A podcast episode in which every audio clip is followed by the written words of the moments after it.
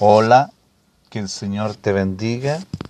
La palabra para el día de hoy se encuentra en Jeremías 29, 11, en la NBI, que dice, porque yo sé los planes que tengo para ustedes, afirma el Señor, planes de bienestar y no de calamidad, a fin de darles una esperanza y un futuro.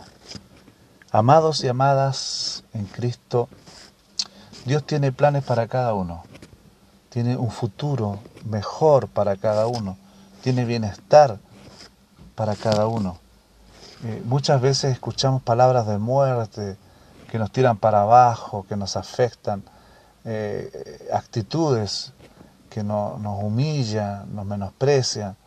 Pero Jesús, pero Dios mismo te dice, tengo planes de bienestar y no de calamidad, para darte una esperanza y un futuro mejor.